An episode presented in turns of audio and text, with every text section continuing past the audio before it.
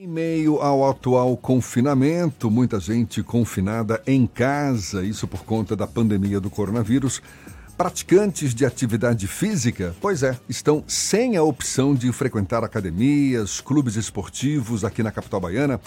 Para não deixar o sedentarismo tomar conta, muitos estão aderindo a atividades à distância. Muitas vezes orientados por meio das redes sociais, tem também os aplicativos que fazem essa tarefa. Nessa fase, inclusive, a prática do exercício físico, com as devidas recomendações de cuidados, proteção, também é de grande importância à saúde do organismo, claro.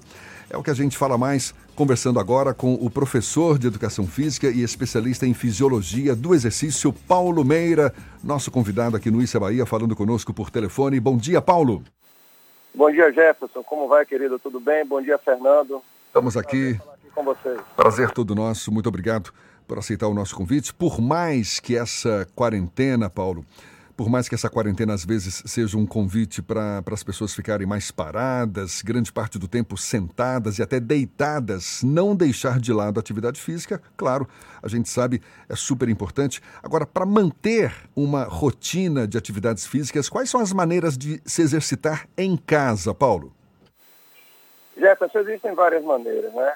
É, como você disse, aplicativos e a própria aula via FaceTime, por exemplo. Eu tenho alguns alunos que eu estou fazendo, meus alunos de personal, eu faço por FaceTime. Mas existem muitos aplicativos. E existem várias maneiras, né? Tanto trabalho local, dentro de casa, de vários grupos musculares. Você pode dividir isso em grupos musculares, alternando os dias. Você pode também fazer uma corrida estacionária dentro de casa, pular corda, fazer alguns polichinelos. Agora, o grande detalhe aí, viu, Jefferson, é que as pessoas devem ter é, cuidado com a intensidade. Fazer sempre uma atividade, uma atividade moderada. Muita gente que nunca fez atividade física e realmente está sendo bombardeado com as aulas em casa, tem que ter cuidado se ele existe alguma lesão pré-existente, se ele tem algum problema de joelho, de coluna. Então tem que ter alguns cuidados realmente para fazer essa atividade física em casa, Jefferson. Você falou, você utilizou aí duas expressões que acho que podem ter é, provocado alguma dúvida. FaceTime e corrida estacionária. O que, que é exatamente FaceTime e corrida estacionária? Não, FaceTime é, é, um, é uma opção que o, quem tem iOS, iPhone tem para você dar uma aula vendo o seu cliente. Então você acessa o FaceTime, você está ali vendo o seu cliente fazer e você orientando ele.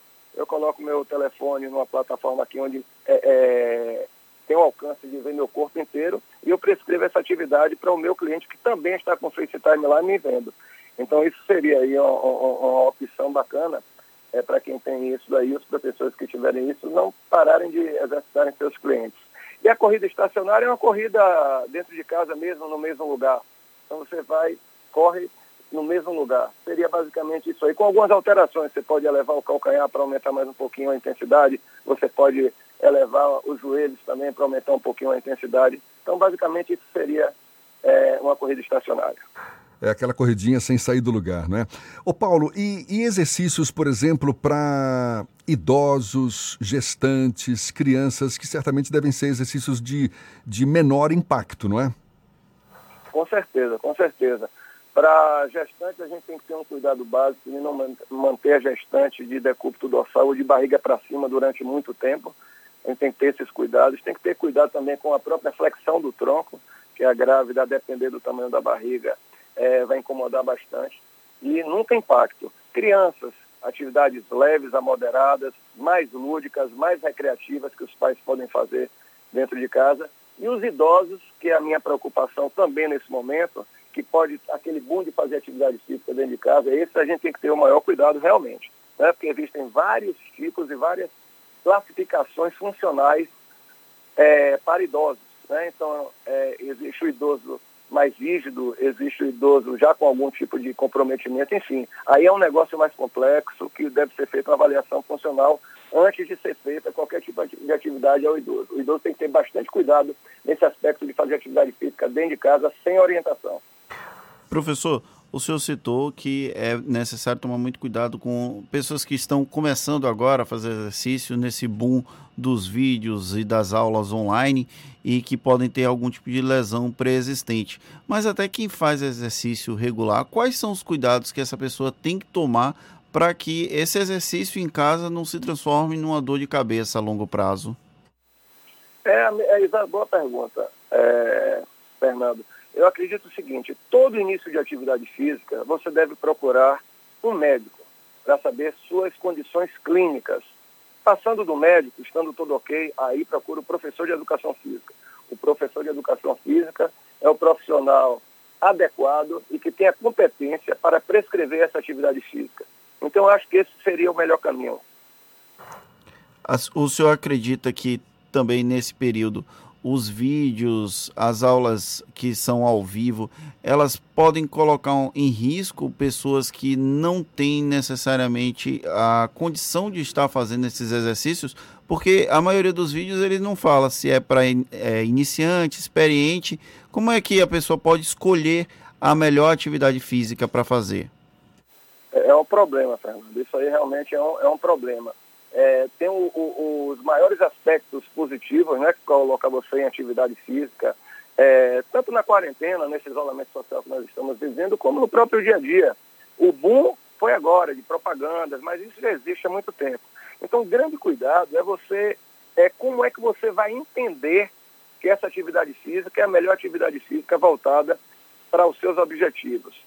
Deve procurar, por exemplo, se for através de um aplicativo, é, uma orientação de um profissional de educação física, mostrar o aplicativo para ele, ele tentar, se tiver acesso a esse aplicativo, ver quais são as orientações que o professor de educação física que está apresentando esse aplicativo está dando. Então, realmente tem que, ser, tem que ter cuidado. atividade física não é a lá vão ter, não. Eu vou e vou fazer e vai estar tudo certo. Não. Existe atividade física para cada tipo de cliente ou aluno. É por isso que existe um curso de educação física e profissionais de educação física, para orientar essas pessoas.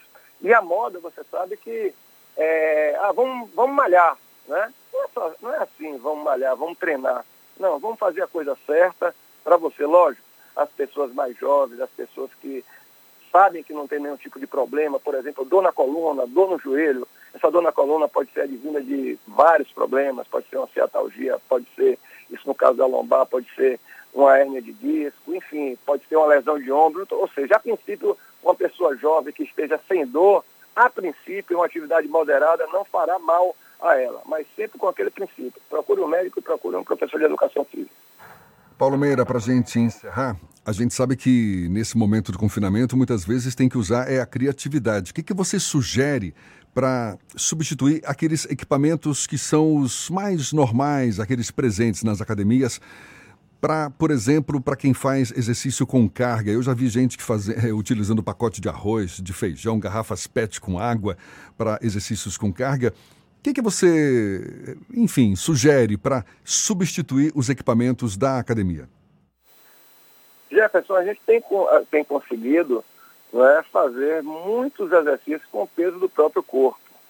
Isso a gente tem condições de fazer abdômenes, flexões, agachamentos, exercícios com grandes grupamentos musculares, ajuda bastante. Inclusive na, no aumento do metabolismo, é, já que a gente está envolvendo grandes grupos musculares. Mas como você disse, garrafas PET com água, né, sacos de feijão de um ou de dois quilos para fazer principalmente movimentos de membros superiores, como trabalhar o peitoral, trabalhar bíceps, tríceps, isso daí ajuda bastante. Então, basicamente, isso aí, um cabo de vassoura para fazer determinados movimentos de alongamento ou do próprio agachamento, de flexões, Dá-se um jeitinho, mas se pode é, é, criar bastante com esses tipos de que você relacionou aí, feijão, saco de feijão, saco de açúcar, enfim. E deixar o elevador de lado e preferir também a escada, não é? Isso também certamente vai ser muito bem-vindo. Paulo Meira, professor de Educação Física e especialista em Fisiologia do Exercício, muito obrigado pela sua participação aqui conosco e um bom dia para você. Eu que lhe agradeço, Jefferson, Fernando, um grande abraço, estou sempre à sua disposição. Mais uma vez, muito obrigado. A gente lembra que esse papo vai estar disponível logo mais nas nossas plataformas no YouTube, também no Spotify, no iTunes e no Deezer. Agora, 27 para as 8 na tarde FM.